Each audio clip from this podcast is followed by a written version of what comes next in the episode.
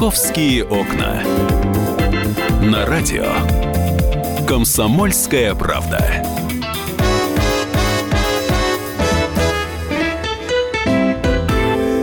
Здравствуйте, мы начинаем нашу программу, посвященную исключительно московским новостям и событиям. Меня зовут Екатерина Шевцова. У нас сегодня будет очень много интересных тем. А, мы обязательно сегодня поговорим, а, нужен ли аналог Стопхаму, а, который обращает внимание на мелкие правонарушения, причем среди определенных людей. Плюс к этому сегодня к нам придут в студию наши знакомые друзья полицейские. Мы сегодня поговорим об угоне автомобилей, о продаже автомобилей, об обмане автомобилей, когда об обмане автомобилистов когда вы пытаетесь купить э, машину через э, интернет, либо э, даете объявление, либо еще какие-то варианты, и вас, э, собственно говоря, нехорошие люди обманывают. У нас сегодня будут гости, поэтому сегодня поговорим о том, как не стать мошенник, э, жертвой мошенников э, при продаже автомобиля по объявлениям. А, но давайте я пару слов скажу о погоде, потому что в Москве э, сейчас пошел дождь, и погода, кстати, не очень приятная. И на данный момент в московском регионе объявлен повышенный оранжевый, э, желтый, вернее, уровень опасности. Э, сегодня будет тепло достаточно, от 3 до 5 градусов выше 0. Опасность представляют осадки в виде дождя и мокрого снега. Говорят, что гололедица. И все это будет сопровождаться сильным ветром. Южный, юго-западный ветер 7-12 метров в секунду. Возможно образование туманов. В общем, не очень комфортная э, на самом деле погода. Вот, но одно радует, если идет дождь и если тепло, то, возможно, быстро сугробы в Москве сойдут, и в середине марта мы будем уже, в общем-то, радоваться солнцу, теплу, и э, зима отойдет. Но все это у нас, э, опять же, впереди. Сегодня будьте аккуратны, на улице противно, берите зонтики, если еще из дома не вышли. А мы переходим уже к другой теме. «Московские окна». Мара Багдасарян. Опять Мара Багдасарян попала на новостные ленты. Она пристанет перед судом за фальшивый больничный лист. Уголовное дело о подлоге документов против Мары Багдасарян передано в суд. Э, на самом деле э, она хотела уклониться от исполнения административного наказания, назначенного ей судом. Она э, была приговорена к судом к обязательным работам в качестве подсобного рабочего по уборке придомовой территории за многократное нарушение ПДД, за неуплату штрафа и так далее. Она отработала работала, по-моему, один день. И то очень условно.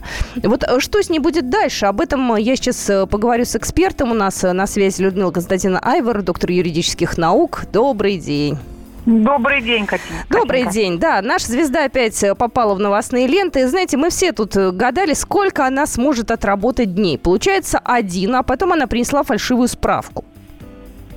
Ну, в общем, логично. Судя по тому, что она хочет стать звездой а, информационных лент, а не звездой а, уборщиков, которые приним... А, убирают территории придомовые, она, в общем-то, пошла по пути наименьшего сопротивления, но очень опасному и скользкому преступному пути, который вот привел к возбуждению уголовного дела. Вот, Видимо, вот. Вот да. тебе хочется поподробнее, потому что одно дело штрафы не оплачивать, да, другое дело справку принести липовую отклониться уже, уклониться от э, своей своих обязанностей? Ну, смотрите, тут ведь тоже наказание такое, можно сказать, э, условное, да, использование заведомо подложного документа, а в данном случае исполнительного листа, наказывается штрафом, наказывается теми же самыми обязательными работами, наказывается арестом сроком до 6 месяцев. С учетом того, что у нас а, аресты не применяются, поскольку нет арестных домов, они не исполняются, мы можем говорить о том, что либо а, вновь ей применят по данному а, уголовному делу обязательные работы, а, либо штраф. Мы знаем, что у нее штрафов там за 100 тысяч рублей уже набежало. Угу. Исправительные работы, вот она вот так вот прогуливает, да, путем представления каких-то документов. Тут вопрос-то в другом. А, вот э, тот врач, тот доктор, который выдал ей этот подложный больничный лист, почему про него никто ничего не говорит, и средства массовой информации не говорят о том, что такая-то поликлиника, такой какой-то доктор, осмотрел Мару Багдасарян, не найдя у нее никаких признаков болезни, выдал ей больничный лист, э, за что девушка как-то его, наверное, отблагодарила. А, может быть устно, может быть другой форме в какой-то, да. А, вот э, с ней это все понятно, она использовала. Но кто его изготовил, вот это большой вопрос. Здесь, конечно, прокуратура должна обратить серьезное внимание не только на законность возбуждения дела в отношении нее, угу. но и на действия того доктора, который ей эту справочку выдал. Я, я единственное не понимаю, ведь Мара предполагает внимание к своей персоне. Зачем она пошла опять э, таким вот э, неправовым путем? В этом смысл какой? Ее же быстро достаточно привлекут к ответственности. Зачем? Екатерина, ну смотрите, вообще в э, ее делах очень много тактических ошибок. Вы помните недавнюю историю, когда адвокаты принесли документ, э, свидетельствующий о ее не совсем стабильном состоянии здоровья, что э, лишает ее возможности иметь э, водительское удостоверение и вообще управлять транспортным средством. Помню. Вот это было, угу. да, мы это все обсуждали, говорили, ай-яй-яй, ну ничего себе. И тут снова такая тактическая ошибка, зная о том, что она находится под пристальным вниманием вниманием на средств массовой информации правоохранительных органов вдруг появляется вот такой больничный лист поддельный. И в данной ситуации, видите, серьезного наказания ни в первом, ни во втором случае не э, следует, потому что закон не предусматривает. Если бы закон предусмотрел при наличии э, неисполнения административного наказания, неисполнения уголовного наказания, замену на реальное э, лишение свободы, например, например. Да, пусть это будет небольшой период времени, пусть это будет полгода.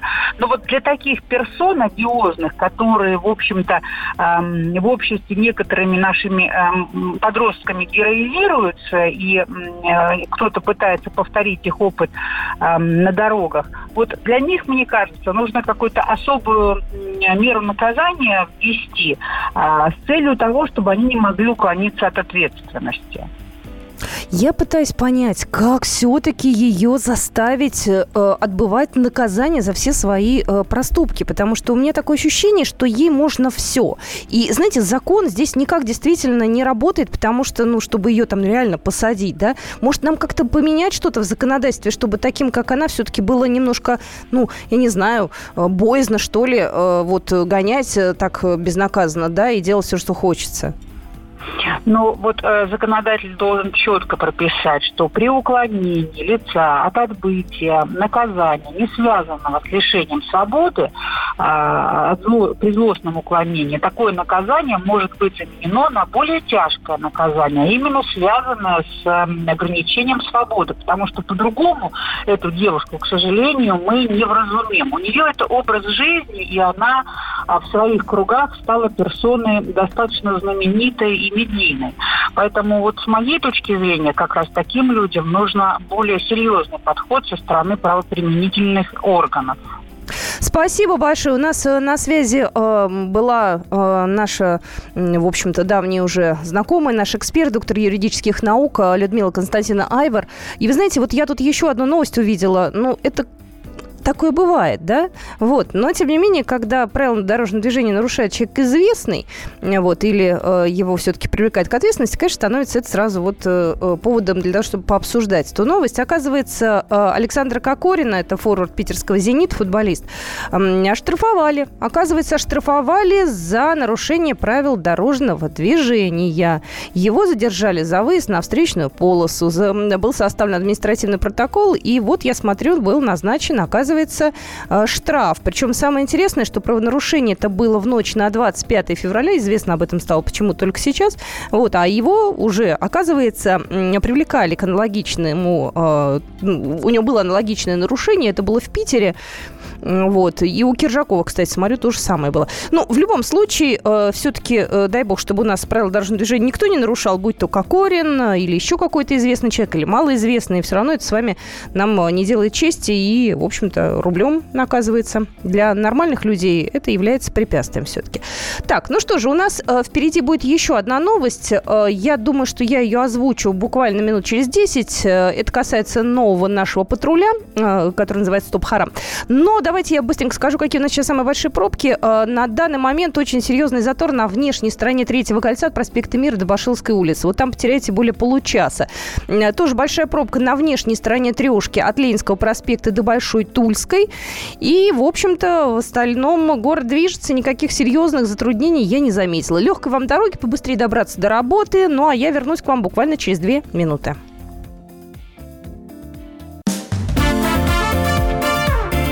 «Московские окна».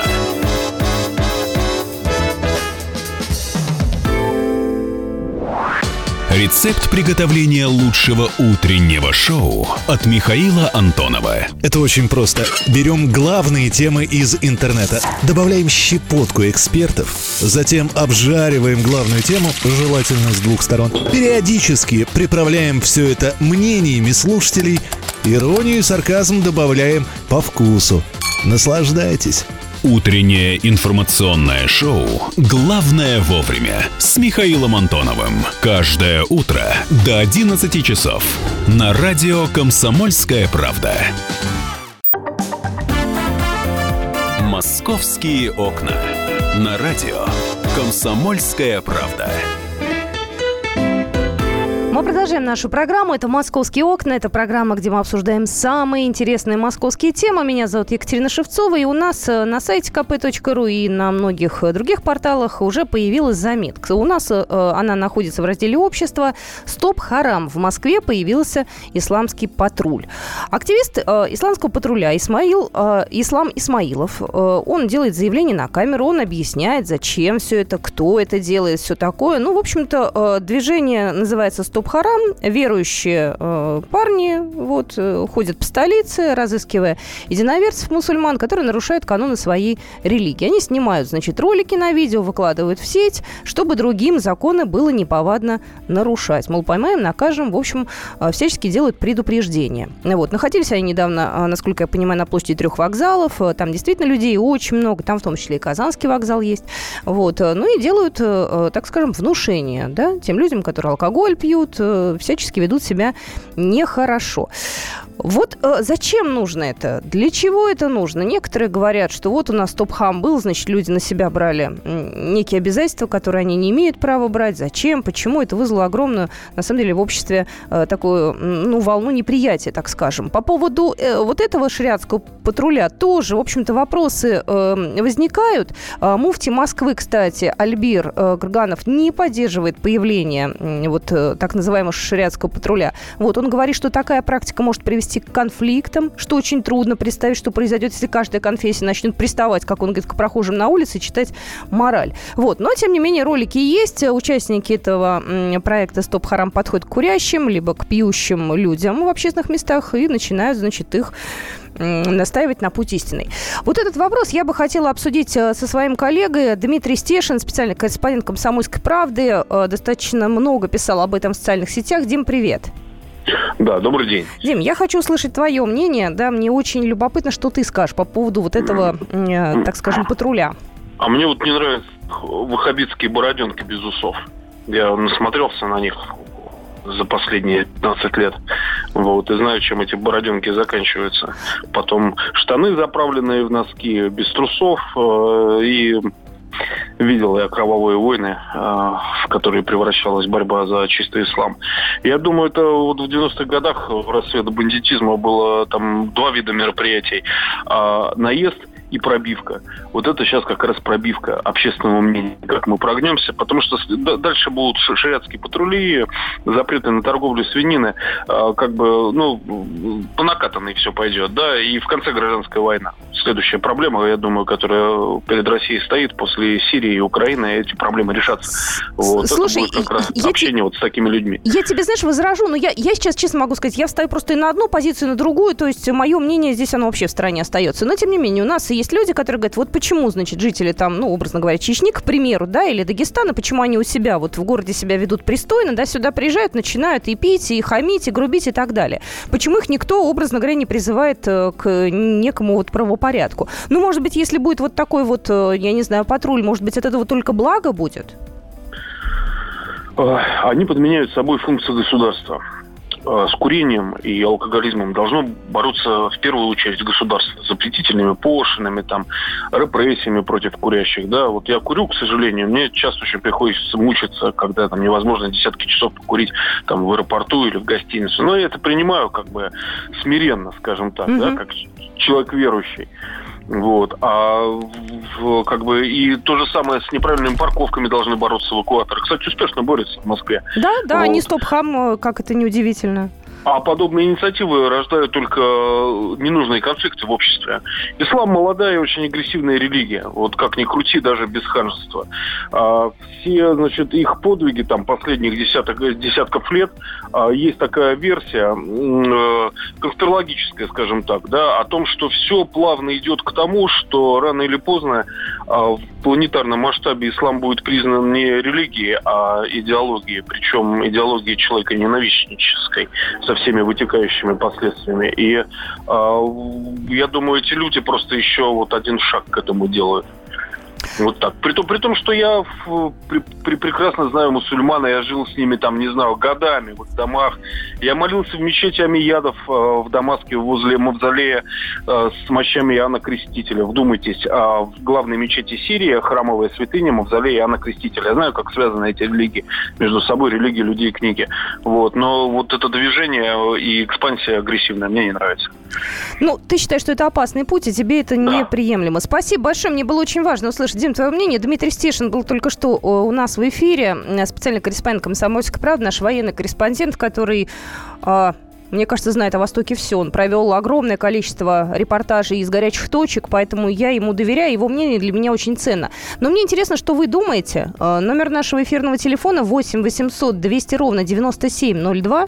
Э, с одной стороны, э, мы все-таки получим некий порядок. С другой стороны, опять же, идя путя, путем стоп-хама, мы получаем людей, которые берут на себя функции ну, в какой-то степени государстве. Действительно, замечание о том, что мы курим или распиваем спиртное в общественном месте нам должны делать э, все-таки сотрудники полиции. Они имеют на это право и должны этим заниматься. А вот какие-то посторонние люди, вот э, у меня тоже бы это вызвало вопросы.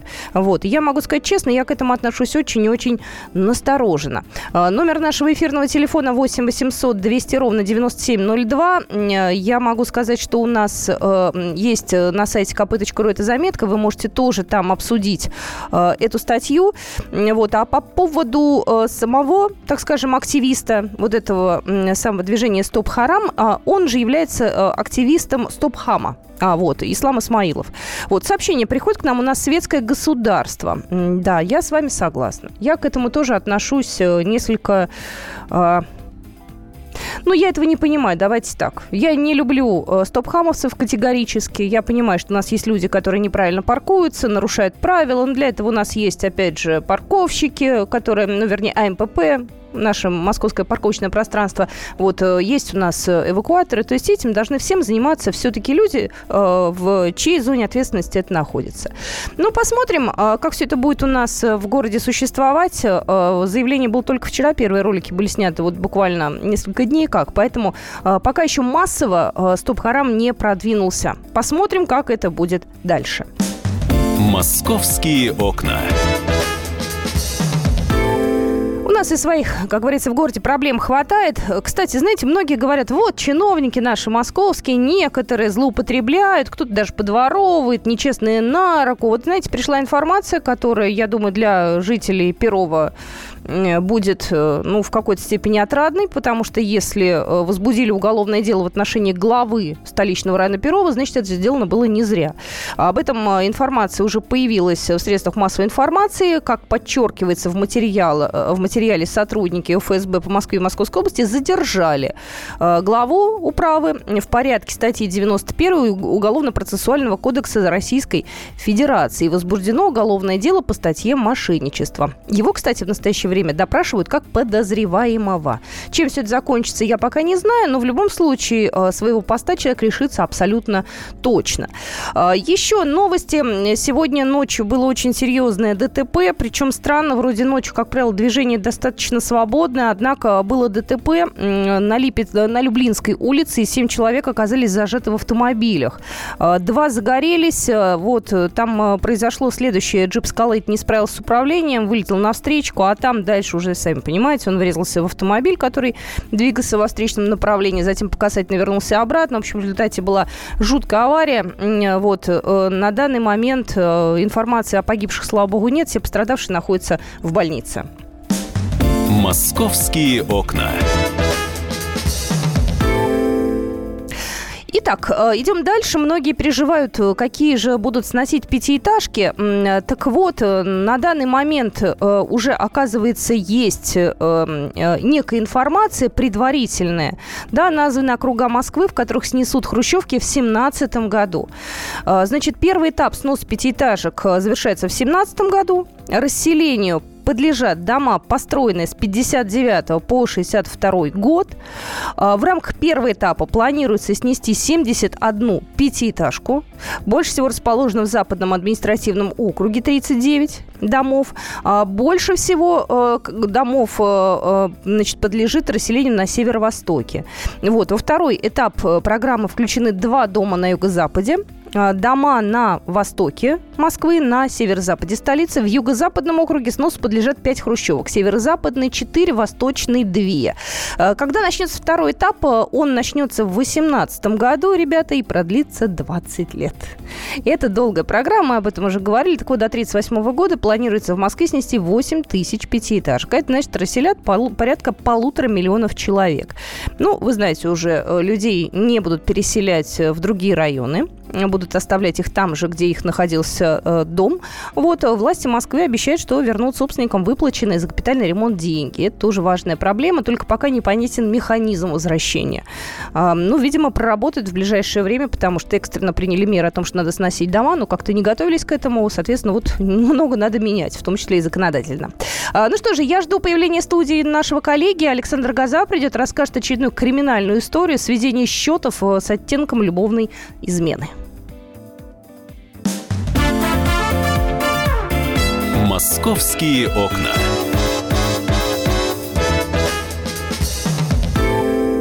Раз в неделю журналисты, политики, предприниматели и общественные деятели снимают галстуки и приходят к нам в студию. Там их уже поджидает Александр Яковлев. Ему, как и нам, не терпится узнать неизвестные детали об известных людях. Слушайте программу «Какие люди» каждую среду с 9 вечера по московскому времени. «Московские окна». На радио «Комсомольская правда». Здравствуйте, мы продолжаем нашу программу. В Москве половина двенадцатого. Меня зовут Екатерина Шевцова. Ко мне присоединился отдохнувший Александр Рогоза. А, уже, как говорится, с корабля на бал, да, уже вышла заметка, очередное расследование. Чудовищная совершенно история. Любовь, э, сведение счетов, э, семья, молодая девушка. В общем, здесь намешано всего много. А, Саша, здравствуй. Да, привет, Катя. Слушай, как ты про все это узнаешь? Вот у меня один к тебе вопрос. Ты приносишь мне такие истории иногда жуткие совершенно. Но ну, это дело сейчас разбирается в Московском городском суде. Угу. Шесть подсудимых, один, а, наверное, можно сказать, самый главный виновник вот этих преступлений, он в бегах сейчас находится. А, так вот, э, с чего начать? Э, в декабре 2013 года, вот в самые последние дни уходящего года, угу. 13 случилось такое довольно странное и жестокое убийство в Бирюлево. Значит, в квартире жестоко зарезали молодого человека, 35 лет всего было ему, Сергей Попков. То есть его буквально, не знаю, как назвать, закололи ножами. А, он скончался в течение нескольких минут от потери крови. А, преступники скрылись, и никто не мог понять, что это было. То есть вот известно, что три человека вошли в подъезд – буквально за, через две минуты уже выскочили, угу. а, и вот остался этот э, человек умирать, его спасти не удалось. А, никаких мотивов вроде бы не было, не взяли ничего ценного, угу. а, но вот эта жестокость, врагов тоже у человека не было, он работал программистом, причем угу. несколько высших образований, совершенно милый, кроткий э, человек, которого обожали все друзья. А, то есть вот мотивов нет, и что это было. Но получается, что преступники э, прокололись, и вот истинные причины этого убийства стали известны через несколько месяцев, когда они пришли убивать уже другого человека. И вот тут, наверное, надо начать сначала. Э, в общем, жила-была Твоя, кстати, тезка Катя, угу. девушка, известный визажист, а, которая работала и на телепроектах, и со всякими известными людьми. И вот на, одном, на одной из съемок она познакомилась с известным также поваром. Его зовут Алексей Дыма. А, он участник различных кулинарных шоу, шеф-повар, писатель, выпускающий книги по кулинарии. В общем, завертелся у них роман, и они очень быстро решили, что хотели бы жить вместе. Ну, ничего такого особенного ничего здесь такого нет, особенного житейская нет. ситуация, да? да? то есть они собрались уже даже пожениться, такие планы у них возникли. И вот тут Катя сказала, что, Леш, ты знаешь, у меня до тебя был один э, мужчина, причем мужчина такой в возрасте. И не бедный. И не бедный, да. То есть мужчина настолько не бедный, что он ей подарил там за несколько миллионов машину, ну, помимо всяких ювелирных украшений, что, само собой, наверное, разумеется, да, для людей такого достатка, э, и даже коттедж в Подмосковье. А, Вот такой был у нее мужчина. Этот мужчина, когда она ему сообщила, что, извини, у меня появился жених, и вообще буду устраивать свою личную жизнь, мужчина не захотел ее отпускать. А, Как говорят, он даже встречался с этим поваром Алексеем, предлагал ему денег, говорит, отойди в сторону, и, а я продолжу отношения с Катей. А молодой человек отказался, и, э, как э, вот сейчас по версии следствия, у вот этого бизнесмена, фамилия его Кошелев, э, Владислав его зовут, так вот, у этого бизнесмена возникла такая мысль, крайне радикальная, что от соперника надо избавиться.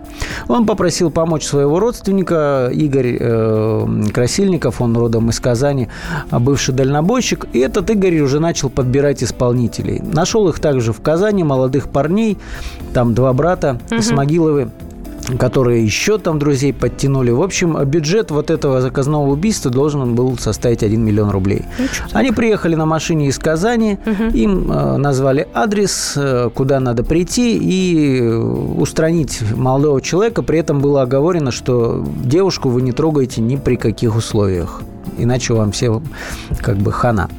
Так вот, так штука в том, что им не объяснили, что в этой же квартире живет не только Алексей с Катей, но и еще и сестра Алексея вместе со своим мужем. И вот тот человек, которого они по ошибке, получается, убили, это муж э, сестры вот этого Алексея. То есть он вообще ни, Ни ни при при чем чем, был. да. И происход- про- произошло все очень быстро, они даже не знали его в лицо. То есть э, он открыл дверь, его сразу э, ударили несколько раз электрошокером, и потом просто вот в течение нескольких секунд закололи. Там, говорят, крови было столько, что на пару этажей вниз, когда вот они уже убегали, вот эти следы кровавые э, от, от подошв обуви на несколько этажей вниз. Э, И, в общем, что дальше было? А, После этого убийства им, естественно, сказали там, ребята, это был не тот, и э, Красильников настаивал, чтобы они вернулись и доделали свое дело.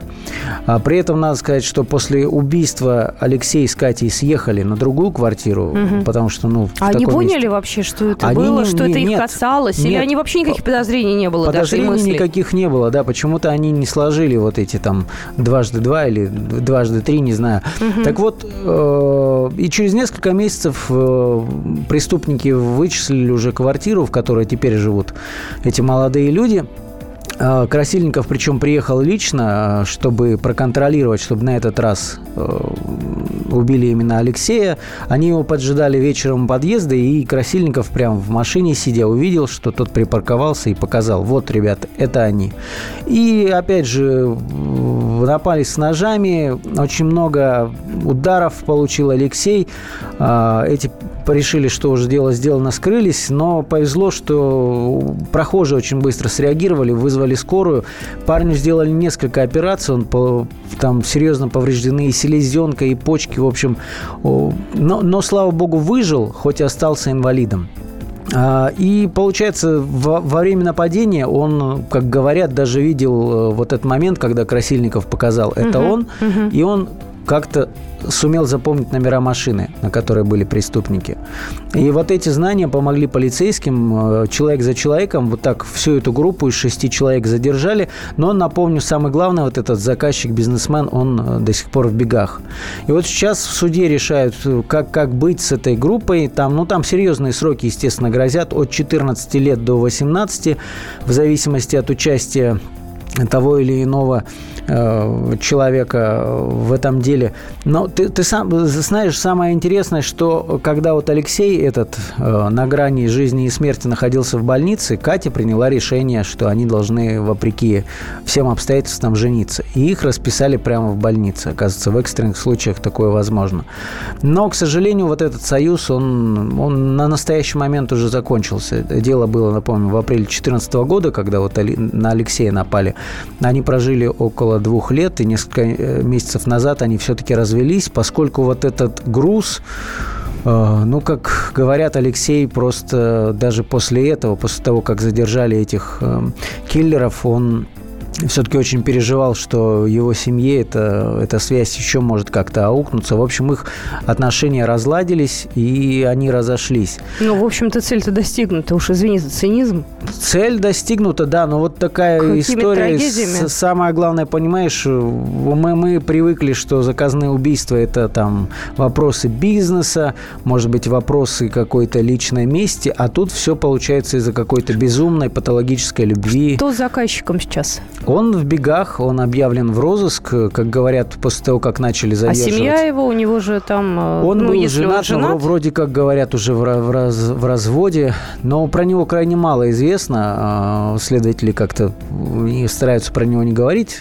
Известно, что дело по нему выделено в отдельное производство, поэтому вот этих шестерых судят сейчас, а если этого, дай бог, все-таки поймают, а, его уже будут судить, конечно, отдельно.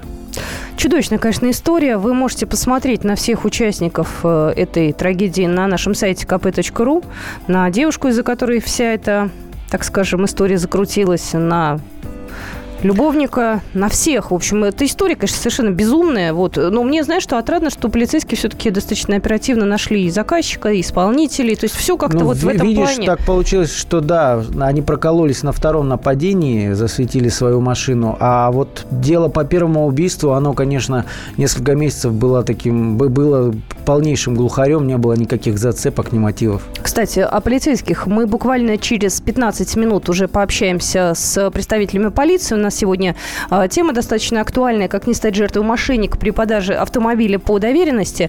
Я, э, в общем-то, всех гостей представлю, будет это чуть попозже, но вот оперативная информация пришла на Калужском шоссе в Москве, обрушился строящийся тоннель, один человек погиб. Э, произошло это буквально недавно, вот э, в течение получаса, площадь обрушения составила 40 квадратных метров, это 23 километр шоссе, погиб один рабочий. На месте работает экстренная служба, и причины сейчас выясняются. Так что все это будет у нас опять же, в новостях более подробно рассказано. Ну, а я еще раз напомню, это программа «Московские окна». У нас в студии Александр Газа. Я его далеко не отпускаю, потому что через 15 минут в разговоре с полицейским мы будем присутствовать вдвоем. Так что не пропустите. Меня зовут Екатерина Шевцова. Это программа «Московские окна». «Московские окна».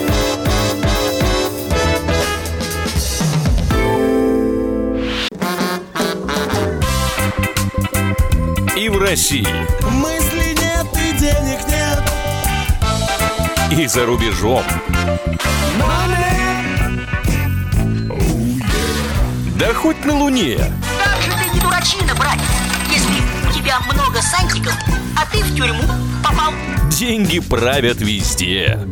О них говорили, говорят и будут говорить. По будням с 13 часов 5 минут по московскому времени в программе «Личные деньги» на радио «Комсомольская правда».